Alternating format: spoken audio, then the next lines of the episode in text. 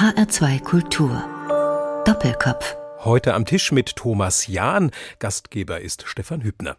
Thomas Jahn ist ein facettenreicher Mann, vorrangig Soziologe. Er studierte aber auch Politik, Germanistik und Geschichte in Frankfurt am Main und in Freiburg. Im HR2 Doppelkopf ist er heute vorrangig als Sprecher der Institutsleitung des ISÖ, des Instituts für sozialökologische Forschung in Frankfurt am Main. Herzlich willkommen, Thomas Jahn. Dankeschön für die Begrüßung. Herr Jahn, das ISÖ, das Institut für sozialökologische Forschung, wird heuer 30 Jahre alt. Und dieser Begriff sozialökologische Forschung, der mag vielleicht dem einen oder anderen Ohr etwas sperrig klingen. Was muss man sich unter diesem Begriff denn vorstellen, unter dem Begriff der sozialen Ökologie? Es ist der Name für ein neues Wissenschaftsgebiet. Für ein Wissenschaftsgebiet, das sich ähm, beschäftigt nicht mit einem der getrennten Bereiche Gesellschaft oder Natur, sondern dass sich mit den Beziehungen zwischen dem, was wir gewohnt sind als Gesellschaft und dem, was wir gewohnt sind als Natur zu bezeichnen, beschäftigt. Es war vor allem in der Entstehungszeit des Instituts war es eigentlich ein Zauberwort, Sozialökologie. Und zwar deshalb, weil für viele um uns herum völlig unklar war, was damit bezeichnet werden sollte denn es hat im deutschen Wissenschafts- und Forschungsbetrieb den Begriff vorher nicht gegeben. Und für uns war es auch insofern ein Zauberwort, weil es ein Versprechen enthalten hat, etwas zu entwickeln, was wir zu dem Zeitpunkt noch nicht wirklich sagen konnten, wie es in seiner theoretischen Struktur und in seiner forschungspraktischen Seite aussehen würde. Welches Fleisch haben Sie diesem Gedankenskelett denn gegeben? Mit was für Fragen beschäftigt sich das ISO heute? Sie hatten ja am Anfang den Namen des Instituts genannt äh, für sozialökologische Forschung.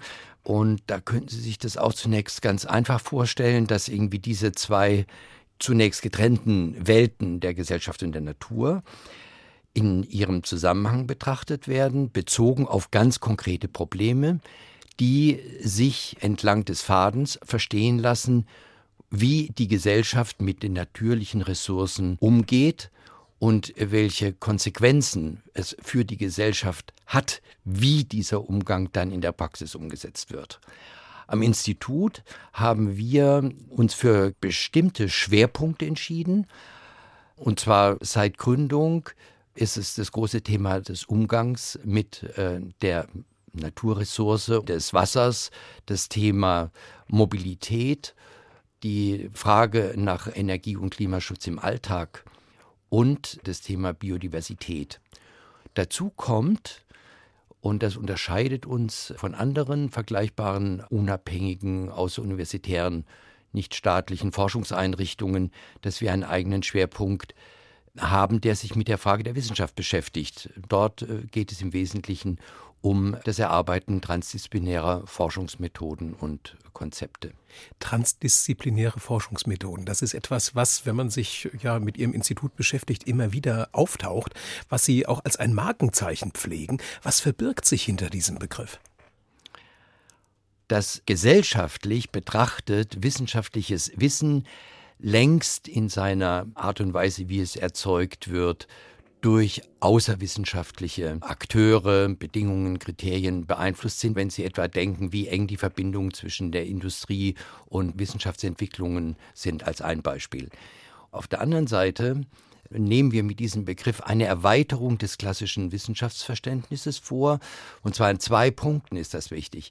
Das eine, dass es auf die Zusammenarbeit und das Übergreifende zwischen den etablierten Disziplinen ankommt. Und das zweite ist, dass wir die Grenze zwischen dem Wissenschaftlichen und Außerwissenschaftlichen überschreiten müssen, wenn wir gute Lösungsmöglichkeiten für die untersuchten Probleme erarbeiten wollen.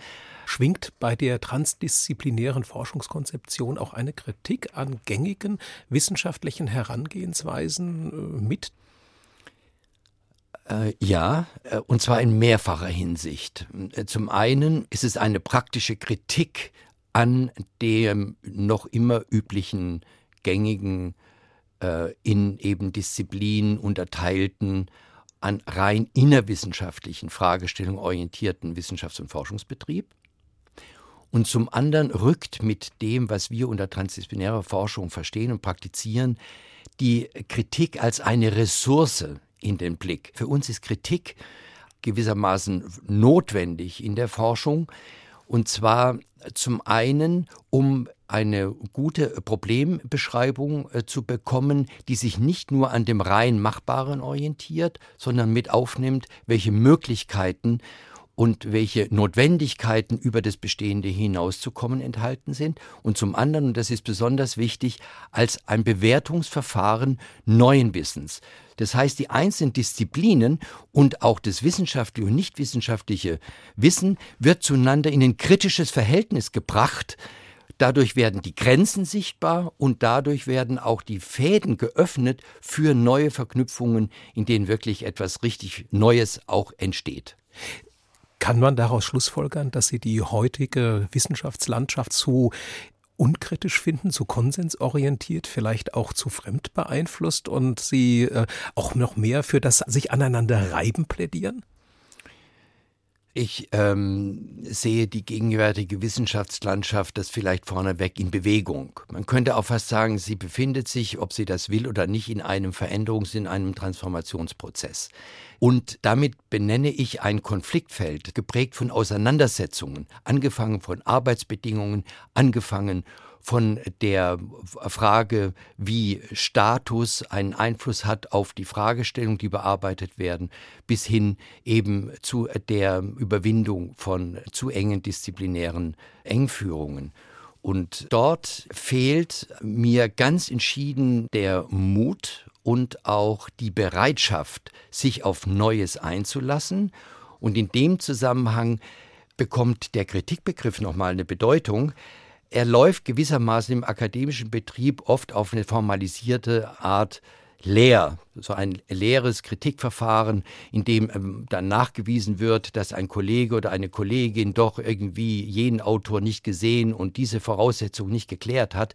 Und demgegenüber ist diese Vorstellung einer konstruktiven Kritik ähm, hat wenig Platz und das hängt mit dem Dritten zusammen, dass wir in der konkreten Praxis, in der Entscheidung über Lehrstühle, über Mittelvorgabe und über institutionelle Kooperationen viel zu wenig dieses Potenzial entwickelt und aufgegriffen wird, dass wir dringend für die anstehenden Probleme, auf die wir irgendwie zulaufen, irgendwie benötigen. Thomas Jahn ist heute zu Gast im HR2 Doppelkopf, Sprecher der Institutsleitung des Instituts für sozialökologische Forschung in Frankfurt. Und wir kommen jetzt zum ersten Ihrer Musikwünsche, Herr Jahn. Vier Stücke haben Sie in ja bester Doppelkopf-Tradition mitgebracht. Was werden wir als erstes hören? Als erstes hören wir ein Stück von Tonsteine Scherben als eine der ersten deutschen Rockbands, vor allem eben auch mit deutschen Texten.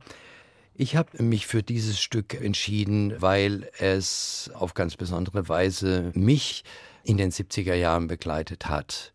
Keine Demonstration in Frankfurt, in der Zeit, aber auch keine Wohngemeinschaftsfete oder die ähm, Diskos, die damals in Frankfurt die Sponti-Bewegung irgendwie hervorgebracht hat, ohne dass diese Musik gespielt wurde. Vielleicht das äh, noch. Hm, wesentlich finde ich, dass diese Gruppe mit ihrer Musik irgendwie auf eine besondere Weise in der Lage war, ein Lebensgefühl der damaligen sozialen Bewegung, insbesondere der Sponti-Bewegung, der antiautoritären Bewegung irgendwie auszudrücken.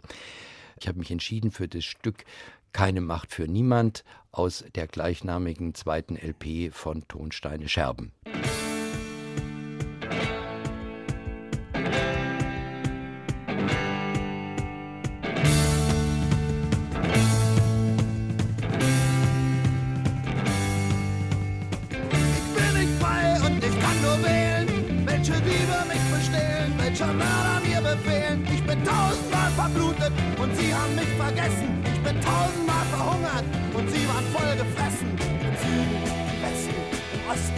Norden, es sind überall dieselben, die uns ermorden.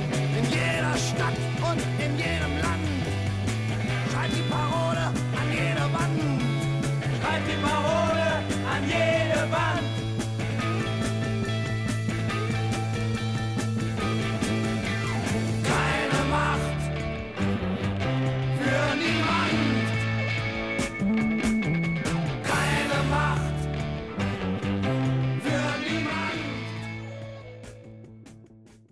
Sie hören den HR2 Doppelkopf. Am Tisch begegnen sich heute der Soziologe Thomas Jahn vom Frankfurter Institut für sozialökologische Forschung und Stefan Hübner.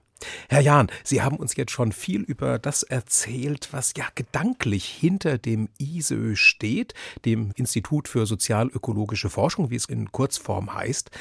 Genauso interessant ist aber, wie das ISÖ entstand. Es ist ja ein unabhängiges, ein privatwirtschaftlich geführtes soziologisch-ökologisches Institut, 30 Jahre jetzt alt. Was war damals die Notwendigkeit, die Sie und die Mitgründer sahen, dieses Institut ins Leben zu rufen?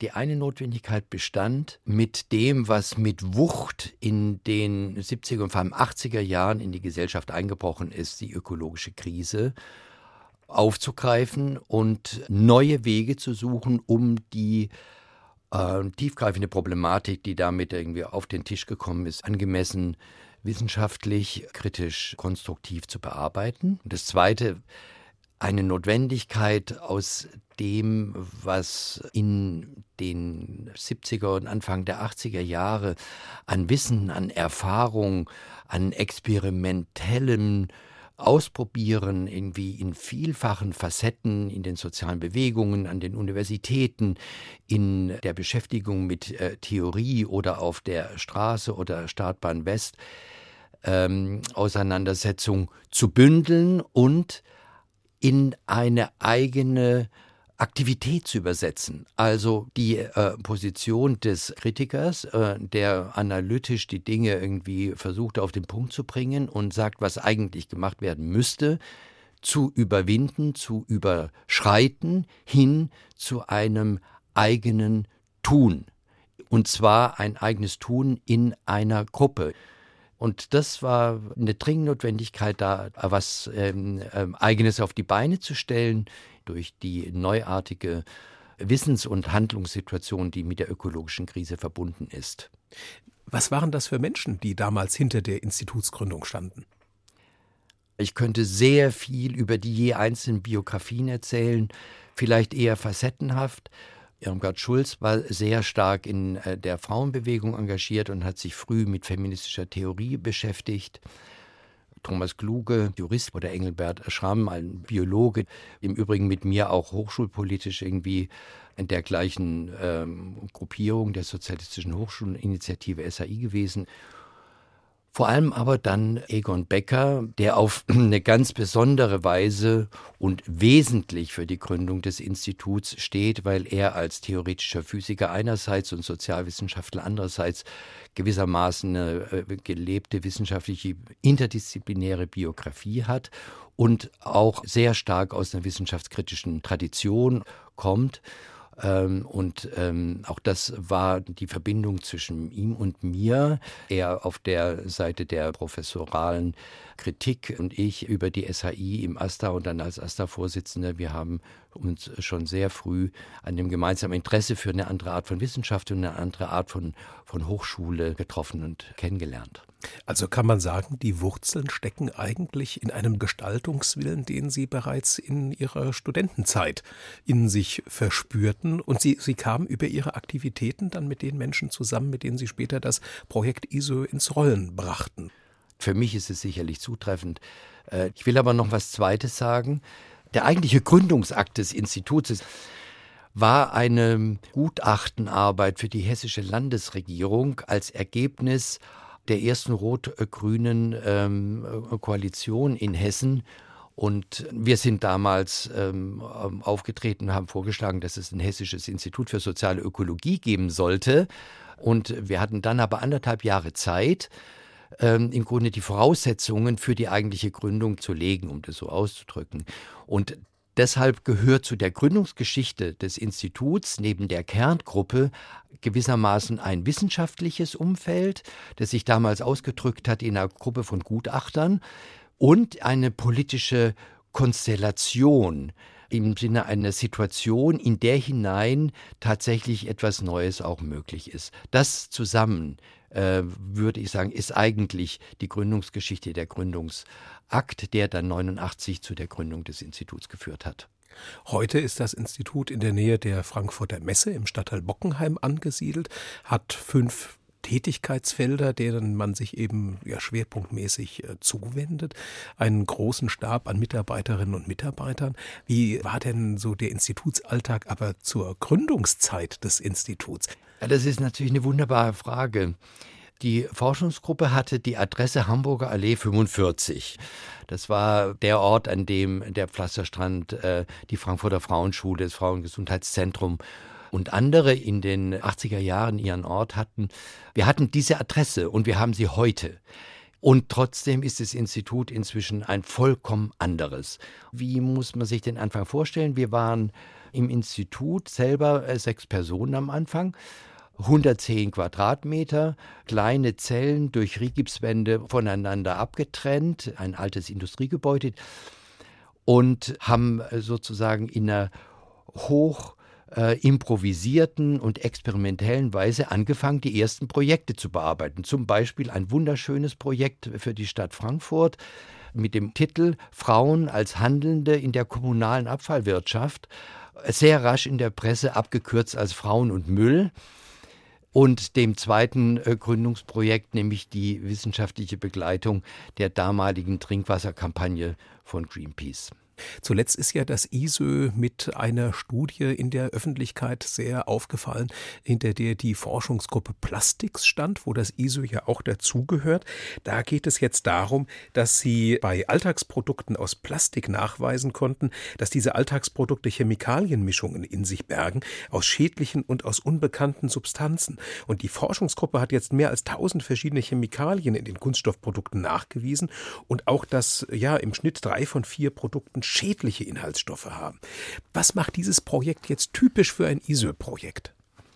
Das ISÖ leitet diese äh, Nachwuchsgruppe, ähm, die äh, interdisziplinär zusammengesetzt ist und als Kooperationspartner das Max-Planck-Institut für Polymerenforschung in Mainz und vor allem die Goethe-Universität mit den Fachbereichen Biowissenschaften und Geowissenschaften, Geografie und Gesellschaftswissenschaften hat. Kurzer Blick auf die Ergebnisse der Studie, die Sie zitieren. Was ist daran eigentlich äh, so aufregend? Zum einen ist es die Entdeckung, dass es eine Vielzahl von äh, chemischen Stoffen in äh, Plastik gibt, die zum guten Teil gar nicht bekannt sind und vor allem über deren Herkunft und Entstehung und auch deren Zusammensetzung die Industrie wenig Auskunft gibt. Das Zweite was ich an dem Ergebnis aufregend finde, ist, dass die Frage der Wirkungsabschätzung über eine Gesamtbewertung erfolgen muss. Und das ist eigentlich ein Bruch zu dem gängigen Risikobewertungsverfahren, die entlang von Einzelstoffen geht. Um aber Ihre Frage aufzugreifen, was ist typisch? Typisch ist zum einen weniger idealistisch oder bereits mit vorgefertigten äh, Vorstellungen über Ergebnisse dran zu gehen, sondern ergebnisoffen zu arbeiten. Das zweite ist die interdisziplinäre Zusammensetzung des Teams ist typisch. Das dritte ist eine kritische Auseinandersetzung mit bestehenden Bewertungsverfahren und zuletzt diese kurz jetzt charakterisierte wissenschaftliche Arbeit in den Zusammenhang der Frage zu stellen, welche Schlussfolgerungen, welche Möglichkeiten lassen sich erkennen, beschreiben, um etwas zu ändern. Und da äh, zeichnet sich in der Arbeit dieser Nachwuchsgruppe ab, dass an die Stelle idealistischer Vorentscheidungen, Plastik ist schlecht und deshalb muss es weg. Die Idee steht, wir brauchen einen anderen Umgang mit Plastik und wir brauchen ein anderes Plastik. Und das damit verbunden wird, der Versuch, unterschiedliche Strategien in dem Zusammenhang, wie dieser Umgang sich ändern sollte und ändern muss, zu verknüpfen. Die Strategie der Vermeidung, mit der Wiederverwendung und dem Recycling des Materials, anstatt auf Ein-Punkt-Lösungen hinauszulaufen. Was passiert mit den Forschungsergebnissen? Fließen die dann hinterher ein in Konzepte, die sich an die Politik, an die Zivilgesellschaft, an die Wirtschaft wenden? Wie wird die Nachhaltigkeit Ihrer Forschungsarbeiten gewährleistet und die praktische Anwendbarkeit? Es gibt eine unmittelbare, ich sage mal, erste Wirkung der Projekte, indem unsere Praxispartner das umsetzen, in die Praxis bringen, was wir vorschlagen. Es gibt aber dann einen weiteren Wirkungskreis unserer Arbeit, in dem etwas, was in einem Einzelfall ausgearbeitet wird, durch Adaptionen, Anpassungen auf andere Fallbeispiele übertragen wird. Ich nenne das mal eine Wirkung zweiten Grades. Also wir können ein Mobilitätskonzept äh, entwerfen für äh, beispielsweise eine Stadt wie Freiburg, was wir in den 90er Jahren gemacht haben. Dort haben wir eine ganze Reihe von Elementen ausgearbeitet und haben Jahre später in anderen Kommunen gesehen, dass genau solche einzelnen Vorschläge, die wir da gemacht haben, dort zur Anwendung kommen. Und es gibt noch eine dritte Wirkung, diese auf lange Frist angelegt, dass sich ein größeres Handlungsfeld verändert aufgrund von Ergebnissen. Und dafür gibt es natürlich, das muss ich sagen, ein wunderbares Beispiel.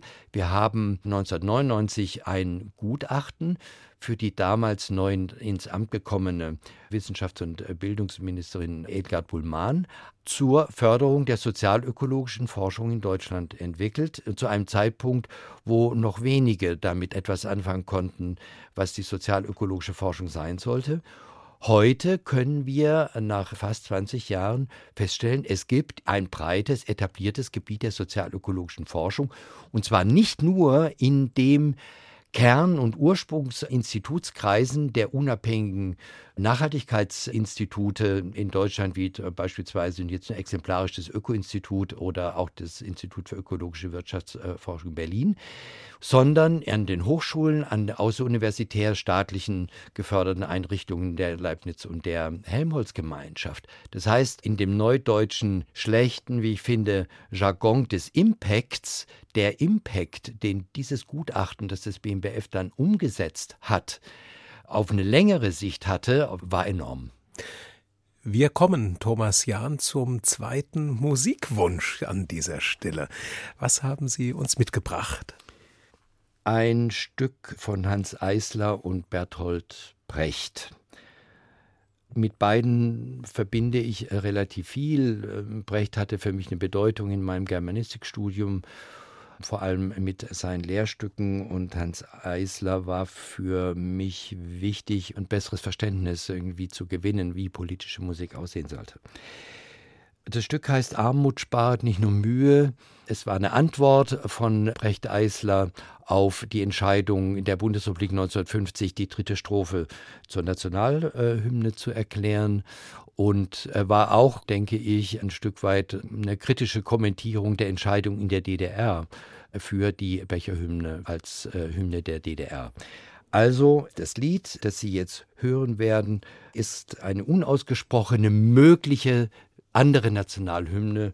Die Aufnahme ist entnommen dem Hör- und Sehstück Eisler-Material, das 1998 zum 100. Geburtstag von Eisler von Heiner Goebbels zusammen mit dem Ensemble Modern und Josef Bierbichler ins Werk gesetzt wurde.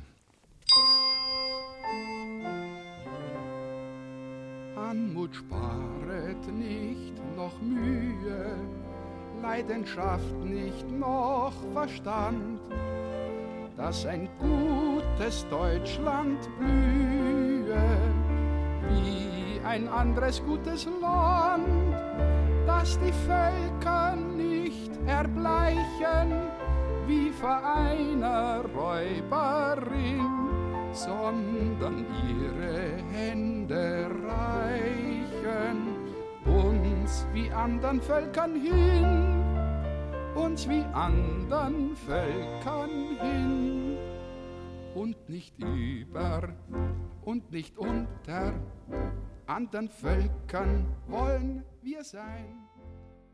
Thomas Jahn ist heute zu Gast im HR2 Doppelkopf. Er ist Soziologe, Sprecher der Institutsleitung des Frankfurter Instituts für sozialökologische Forschung, über dessen Forschungsauftrag und Geschichte wir ausführlich gesprochen haben. Mein Name ist Stefan Hübner und das Musikstück, das wir eben gehört haben, war ein Ausschnitt aus einer besonderen Bearbeitung von Anmut sparet nicht noch Mühe, nämlich aus Eisler-Material von Heiner Goebbels. Und zu dem Komponisten Heiner Goebbels haben Sie ein besonderes Verhältnis, Thomas Jahn? Wir sind eng befreundet und haben sehr vieles geteilt, aber ihm möchte eher das aufgreifen, was wir gehört haben, die Musik und zurückkommen auf ein gemeinsames Projekt zusammen mit vielen anderen, das sogenannte linksradikale Blasorchester, das 1976 gegründet wurde. Im Übrigen die Idee dazu entstand in äh, der Wohngemeinschaft, in der Heiner Goebbels, äh, Barbara äh, Müller-Renthoff und ich da zusammen gewohnt haben. Das 1976 gegründet und vier Jahre lang äh, eine rasante, interessante, aufregende Praxis hatte, 1981 sich dann aufgelöst hat. Ähm, was war eigentlich Motive dieses Orchesters, das ohne Dirigent auskam, das vorwiegend von Laienmusikern, der ich selber auch bin, irgendwie ähm, bestritten war, aber auch eine Reihe von Profis hatte, unter anderem äh, Rolf Riem, damals Professor an der Musikhochschule, und Heiner Göppel selbst. Was, äh, was kam zusammen? Vielleicht äh, drei Punkte. Es war in gewisser Weise eine Antwort auf das, was damals die bleierne Zeit oder der Deutsche Herbst genannt wurde, eine Art Scheitern, diese Ideen von Gegengesellschaft, die es äh, in der Alternativszene gab und gegen diese Lähmung etwas zu tun. Gleichzeitig etwas gegen den schlechten Musikgeschmack innerhalb der äh, linken Szene etwas zu unternehmen. Und zum Dritten aber die eigene Freude an dem Musikmachen und einer anderen Art äh, politischer Musik Entsprechend breit waren die Orte, in denen das Blasorchester aufgetreten ist. Am Anfang vor allem Demonstrationen. Ähm, wir haben irgendwie aber auch regelrechte Konzerte gegeben, unter anderem auch in Italien. Es war eine feste Gruppe von vielleicht 16, 17. Ähm, Im Übrigen, es ging nicht darum, politisches Bewusstsein zu schaffen, sondern es ging darum, Anstöße zu geben, zu intervenieren und etwas zu zeigen, nämlich wie mit musikalischen Mitteln etwas zum Ausdruck gebracht wird, mit interessanten, auch unterhaltsamen Elementen, die Musik irgendwie zur Verfügung stellt. Also es ist keine politische Programmatik, sondern eine Praxis des Musikmachens. Und wie haben Sie sich an dieser Stelle musikalisch eingebracht? Ja, ich hatte irgendwie ein Instrument ähm, aus meiner Kindheit und Jugend, die Querflöte. Und das war so in der Vorphase des Blasorchesters gab es immer wieder Situationen in den Wohngemeinschaften, bei irgendwie Anlässen, wo das rausgeholt wurde, das Instrument unter Verzicht sozusagen der Ansprüche, konzertreife Qualitäten abzuliefern. Äh, ich will aber eigentlich auf einen Punkt noch zu sprechen kommen, warum die Zeit für mich sehr wichtig gewesen ist, nicht nur weil es großartige Erfahrungen ermöglicht hat, sondern die Art und Weise, wie dort äh, Musik gemacht wurde. Ohne Dirigent, trotzdem war Ordnung drinnen. Wir sind nicht im Marsch gelaufen, wir haben keinen Block gebildet, aber wir waren eine koordinierte Gruppe, in dem auftreten. Und diese Verknüpfung, dass Kooperation und Kollektivität, also jetzt in einem guten Sinne von kollaborativem Zusammenarbeiten, bei gleichzeitiger Anerkennung und Respektierung von unterschiedlichen Verantwortlichkeiten, Fähigkeiten, Talenten, als eher eine Selbstorganisation, die zugleich über Streit, Kontroversen und so sich organisiert, das war für mich wie ein Laboratorium für etwas, was mir später sehr wichtig war, auch in dem Entwickeln von Strukturen und Arbeitsformen im Institut. Und was war die Reaktion Ihrer Zuhörer auf Ihre Musik? In der Regel große Begeisterung, manchmal Irritation und das betrifft insbesondere das Stück, das wir gleich hören werden. Das Stück ähm, trägt den Titel ohne dass ich sagen würde, ich bin der neue Führer und ist von der zweiten LP des Blasorchesters. Der Text des Stückes greift zurück auf ein Interview mit Michael Kühnem, dem bekanntesten vergleichsweise jungen Neonazi-Führer in jener Zeit. Attraktivität des Faschismus und der Neonazis für junge Menschen.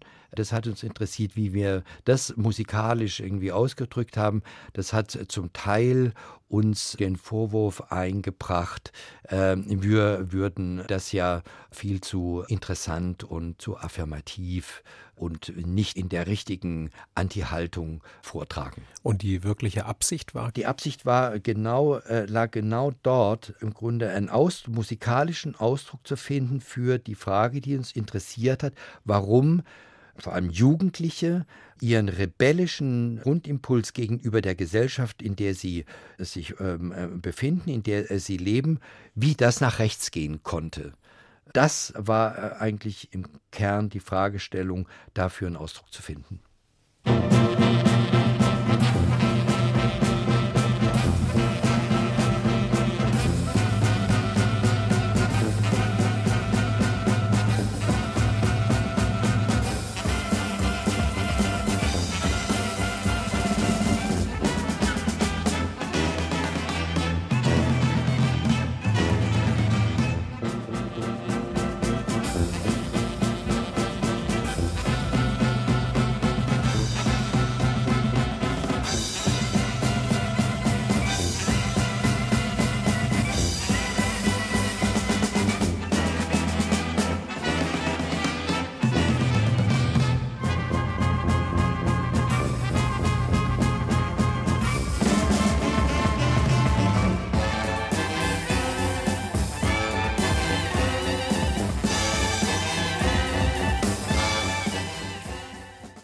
Ohne dass ich sagen würde, ich bin der neue Führer.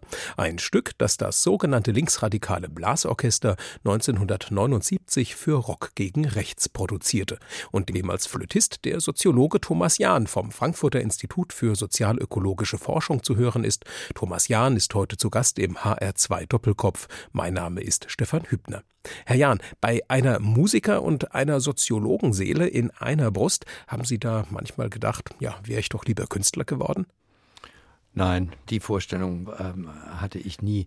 Dazu war mir viel zu klar, dass mir dafür die Talente fehlen und ich habe viel zu sehr Respekt und war beeindruckt von denjenigen, für die das anders war, äh, als dass ich jeweils auf diese Idee gekommen wäre. Aber dennoch haben Sie Ausflüge bis in den Bereich der Oper unternommen. Das stimmt, ähm, allerdings als Kompositionsassistent, wie das dann in der, bei der Uraufführung der Stuttgarter Oper, ich glaube, das war 1994, äh, hieß. Das war eine Zusammenarbeit mit Rolf Riem, der eben ja auch im Blasorchester war, für dessen Oper Das Schweigen der Sirenen.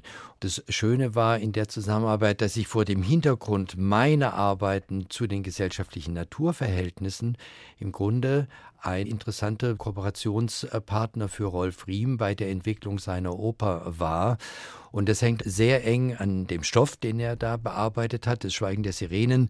Das ist die Erzählung von Kafka mit dem Setting des Homer mit dem Odysseus legt. Sie werden jetzt Ende 2020 in den Ruhestand gehen. Sie blicken in diesem Jahr schon auf 30 Jahre ISÖ zurück. Ist immer so eine, ja, ein beliebter Zeitraum, in dem man dann resümieren kann. Zunächst hatten Sie den Eindruck gehabt, dass Sie es als unabhängiges Forschungsinstitut äh, manchmal vielleicht schwerer gehabt haben, sich durchzusetzen, als wenn Sie jetzt an einer Universität, an einem Max-Planck-Institut oder dergleichen gearbeitet hätten? Nee, überhaupt nicht. Durchsetzen ist so ein schwieriger Begriff, das lasse ich jetzt mal in äh, Klammer stehen, aber ich konnte meine Möglichkeiten entfalten und einbringen in Teams viel besser im Rahmen dieser selbst mitgeschaffenen Strukturen, als ich mir das jemals vorstellen könnte in einer der genannten Einrichtungen. Gab es denn Themen, die Sie die 30 Jahre hindurch wie ein roter Faden begleitet haben? Ich habe ja ganz am Anfang gesagt, mit der sozialen Ökologie ist ein Forschungsprogramm bezeichnet und dieses Forschungsprogramm ist der rote Faden, ja. Aber was ich vielleicht dazu sagen kann, was da eingesponnen ist, das ist eine Grundvorstellung, dass wo immer wir entweder an Erkenntnisprozessen, an politischen Prozessen oder an biografischen Prozessen irgendwie ähm, genauer hinschauen, sehen wir, dass wir es mit Spannungen zu tun haben, die zu balancieren sind, die nicht aufzulösen sind, dass es nicht um das Herstellen von reinen Ganzheiten geht und umgekehrt es auch nicht ein Zerfallen in, in unverbundene Einzelheiten sein kann. Wir leben in Spannungsverhältnissen, die zu balancieren und darin jeweils den anderen Pol in seiner Eigenständigkeit anzuerkennen, das ist für mich ein anderer impliziter roter Faden, der durchläuft. Was denken Sie, werden die großen Themen sein, mit denen sich Ihre Nachfolgerin oder Ihr Nachfolger beschäftigen muss? Wie sehen Sie die weitere Entwicklung für das ISE? Es sind, ähm, so paradox es klingt, es sind genau diese Themen, die jetzt bearbeitet werden, weil sie nicht zu Ende sind, sondern die Themen spitzen sich zu. Das heißt, innerhalb der Themenlinien, die das Institut hat, dort liegt die Innovation, entstehen äh, sozusagen neue Fragestellungen und ich sehe auch das Institut eigentlich in der jetzigen Umbruchphase, in dem es sich befindet, auf dem richtigen Weg. Verspüren Sie da manchmal eine Frustration oder eine Resignation, wenn Sie sich vor Augen halten, dass die Themen, die Sie vor 30 Jahren schon beschäftigt haben, heute immer noch eine Relevanz haben und vielleicht ja noch nicht richtig gelöst sind? Ich bin äh, teilweise fassungslos und auch wütend darüber, wie viele Gelegenheiten eigentlich versäumt wurden, weiterzukommen. Aber grundsätzlich überrascht es mich dann insofern nicht, deshalb nicht frustriert, weil ich äh, noch zu viel darüber weiß, erfahren habe, wie stark die bestehenden Strukturen und, und äh, Machtverhältnisse, auch Gewohnheiten sind, wo durchaus ein gewisser Pessimismus immer schon mitgelaufen ist hinsichtlich dessen, was wir uns eigentlich wünschen, wie eine bessere Welt auszusehen hat. Was sind Ihre persönlichen Pläne für die nächsten Jahre? Ich werde stärker Fragen aufgreifen können, zu denen ich einfach aufgrund auch dieser Managementseite meiner Tätigkeit in den letzten 30 Jahren nicht gekommen bin. Und ich werde sicherlich dem Institut auch weiter auf unterschiedliche Weise verbunden bleiben. Ich sehe, Thomas Jahn, dass jetzt zum Abschluss dieses HR2 Doppelkopfs noch ein Musikwunsch offen ist. Um welchen handelt es sich da? Ich bin vor einigen Jahren auf ein Stück gestoßen von Mendelssohn Bartholdy, wo ich dachte, das habe ich aus der ganzen romantischen Musik vorher so noch nicht gehört. Das handelt sich um das Doppelkonzert für Klavier und Violine. Und was mir den Atem geraubt hat, ist, dass er dieses als 14-Jähriger komponiert hat. Und aus diesem Konzert hören wir den dritten Satz, den dritten Satz aus Mendelssohn Bartholdys Doppelkonzert für Violine, Klavier und Streichorchester in D-Moll, Mendelssohn Werkverzeichnis Nummer 4. Ausgewählt haben sie Thomas Jahn eine Aufnahme mit dem Freiburger Barockorchester. Der Pianist ist Christian Beseidenhut, der Violinpart und das Dirigat liegen in den Händen von Gottfried von der Goltz. Das war der HR2 Doppelkopf. Gast war der Soziologe Thomas Jahn vom Institut für sozialökologische Forschung in Frankfurt Frankfurt am Main. Mein Name ist Stefan Hübner.